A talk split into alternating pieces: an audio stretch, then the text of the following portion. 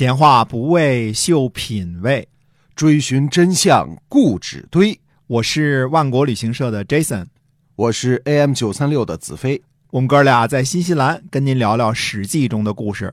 好，各位听友，大家好，欢迎收听我们的节目《史记》中的故事，是由新西兰万国旅行社的 Jason 为您讲的，跟您聊两句这个我们的万国到家啊。哎，是的，就是我们把新西兰的奶粉、红酒、水果、牛羊肉、海鲜，然后放在线上，呃，这样呢可以卖到中国去，给您邮寄到家啊。现在速度呢非常的快，嗯，呃，大约是一周之内就能寄到您家里去。哎，啊，那么也感谢您的。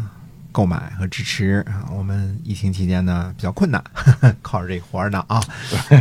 但是呢，疫情马上结束了，这是挺开心的事儿，好事儿啊，嗯，非常开心的事儿。那么，嗯，我们可以又恢复国际旅游了，更欢迎您来新西兰来看看，对，加入我们的团看看啊。嗯嗯。哎，那么接着还是讲史记中的故事。好，嗯，那么呃，刘邦呢加上彭越的兵力攻击昌邑，也没有攻下，嗯。彭越呢，最后留在大野泽附近继续围盗。那么刘邦呢，就寻找新的战场了。刘邦向南呢，到了利，这个利呢是就是吃的那个栗子的栗啊。在秦的时候呢，设立过利县，位于今天的河南夏邑县。嗯，呃，位置在呢商丘的东南。啊，在利县的时候呢，刘邦遇见了刚武军，夺了他的四千人马。啊，这位刚武军呢，也不知道姓字名谁啊。有人说他是后来汉封的侯的这个柴武，呃，有人说呢，这里应该记录为刚军武啊，不是刚武军啊。嗯，甭管那么多了，那时候诸侯呢，动不动就封个这个军那个军的，楚国封个什么刚武军呐、刚文军呐，也正常，对吧？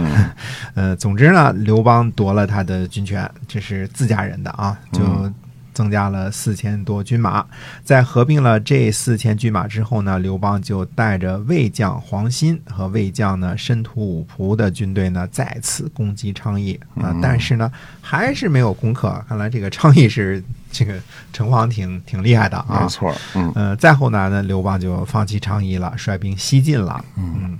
那刘邦他攻击的逻辑是什么呀？呃，观察这段时间呢，刘邦出兵呢，主要目标呢就是昌邑，可能昌邑呢是秦的一个重镇啊，位置呢又是位于呃河南山东交界的地方，有战略意义啊。那么刘邦的想法呢，肯定是从商丘往北，先拿下昌邑之后再西进。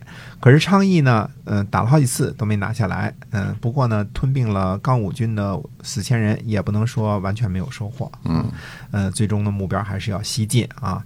刘邦西进的时候呢，路过高阳的时候，遇到了楚汉时期的一个神人骊姬啊。高阳呢，位于今天河南杞县附近，沿着随水。西北方向呢，就是陈留和开封啊。这里呢，距离隋阳，也就是今天的商丘呢，当郡呢，已经很远了。啊，所以利益姬是个很出名的谋士，是吧？哎，是的。那么《史记》中记录呢，骊姬说他是陈留高阳人也。嗯，说明呢，当时陈留是县，而高阳呢，只是陈留下辖的一个邑，嗯，就是我们现在说的乡。利益基呢，在李中做监门。那么在秦朝呢，李典和李老都是不拿俸禄，呃，接到居委会推举官员。以前我们讲过这事儿啊。那么监门呢，就是这个李中看门大爷，就完全是普普通通的边户民，甚至边户民都不如啊。嗯。这个与张耳和陈馀当初这个藏匿身份的时候呢，这个地位是相同的。因为我们看呢，由于张耳和陈馀以及骊姬大爷的事儿呢，我们就知道了，这个李坚、李正其实可能并不干什么常年干什么事儿，但是这个看门大爷呢，必须得常年有。那很多时候呢，这个都是雇的流民，对吧？啊，嗯，雇的，嗯，没什么正经事儿的人啊，就是看门。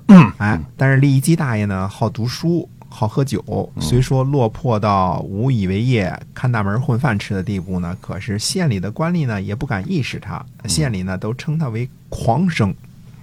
是个很有个性的看门大爷，是吧？哎，后来陈胜、项梁等纷纷起兵，从高阳路过的各方将领呢数十人，但是李基呢，听说这些将领都不讲究礼仪，只是为自己捞点好处，听不进去呢大度的言语，所以就一直藏匿着。呃，刘邦呢带兵前往陈留方向攻城略地，路过高阳。刘邦也向当地人呢询问说，城邑中的贤人高士，那么正好呢与骊姬同里的一个人在刘邦手下当骑士，啊、当他回到里的时候呢，骊姬就去见这位骑士，嗯。嗯，说我听说刘邦啊散漫，呃，容易跟人相处，而且呢有大的谋略，我想跟着他干。嗯，你见到沛公就说呢，说臣同里中有位骊姬先生，六十多岁了，身长八尺，人们都说他是个狂生，他自己呢却说自己不是个狂生。嗯，那这位同乡骑士怎么说啊？这位骑士说呢，说沛公啊不喜欢儒生，客人穿着穿戴儒冠前来啊，沛公就把人家这个儒冠摘下来往帽子里撒尿。跟人说话的时候呢，也经常大骂。您千万不能把自己说成是儒生。骊姬说呢，说兄弟别担心，我怎么告诉你的，你就怎么说。结果呢，这位骑士还真的就按照骊姬吩咐的，就转告给刘邦了。哎，刘邦这毛病不好，不喜欢儒生，你就不能往人帽子里撒尿啊，多恶心啊！而且这随便骂人的习惯也不好。哎，是不好 啊。刘邦呢，到了高阳，就住在高阳的船舍，让人去招李姬。刘邦不喜欢儒生，可是他却召见了这个骊姬，是吧？哎，一个自称高阳酒徒的读书人啊，嗯呃，人说他狂，他自认为不狂。嗯、八尺高的大个子，快七十了，还想出来做事儿。哎，相信刘邦也是有好奇心的嘛，对吧？于是就召见了他啊。嗯不过骊姬呢，见到刘邦的时候呢，却有些尴尬。嗯因为刘邦呢正靠在床上，让两个女子为他洗脚呢。哟，这不就是足浴吗？哎，是的，嗯哎，骊姬呢进来之后呢，常常做了个揖，也不拜见，就直接说呢，说足下是想帮着秦国攻击诸侯呢，还是率领诸侯破秦呢？嗯，嗯刘邦呢一听就火了，破口大骂说：“庶 儒啊，庶什么庶子庶儒啊，嗯这都是骂人的。”对啊，嗯，灭城。哎，对，就是你这个，嗯，贼如人这个意思啊，就这这这个意思吧。嗯啊，那么说天下苦秦久矣，所以诸侯呢共同攻秦。你怎么说我帮助秦国攻击诸侯呢？嗯骊姬说呢，说如果想聚合义兵攻击暴秦，就不应该倨傲的会见长者啊。于是呢，呃，刘邦呢也不洗脚了，嗯啊，起来呢整理衣衫，嗯、请骊姬呢上座，呃，并为之前的无礼呢谢罪。哎、于是呢，骊姬呢就给刘邦讲了之前诸侯合纵连横的故事，嗯刘邦大喜。啊，刺时骊姬，你看这个待遇不一样了啊！哦原来是洗脚不搭理你，对吧？对现在是这个赔礼道歉，上座刺时骊姬，并且询问呢即将安出。嗯骊姬说呢，说足下呀纠合众人，收集散乱的兵器，一共就不满万人，想要直接进入强秦，这就是去探虎口啊！所以合着刘邦夺了刚武军的四千人之后，也不满一万人，这基本上没啥兵啊。这基本上没啥兵嘛，那嗯夺了四千还不到一万，那大家算数就算算过来了，对是吧？嗯因为精锐精锐都让宋义带着去救援赵国了、嗯啊，楚国哪里有许多兵马分给刘邦啊？那嗯么楚国的政策呢，嗯说过还是。各自去分头解决啊！指望楚怀王给军队给粮饷，估计黄花菜都凉了。哎嗯，关于这个骊姬见刘邦呢，其实还有另外一个版本，那当然都是史记中的啊，嗯 都是史记中的。就呃说说这个版本，说利姬呢主动去军门夜见刘邦，嗯、声称呢说高阳贱民利姬，听说沛公呢帮助楚国讨伐不义，麻烦使者通报一下，希望能见到他，筹划天下大事。嗯，使者呢就入报。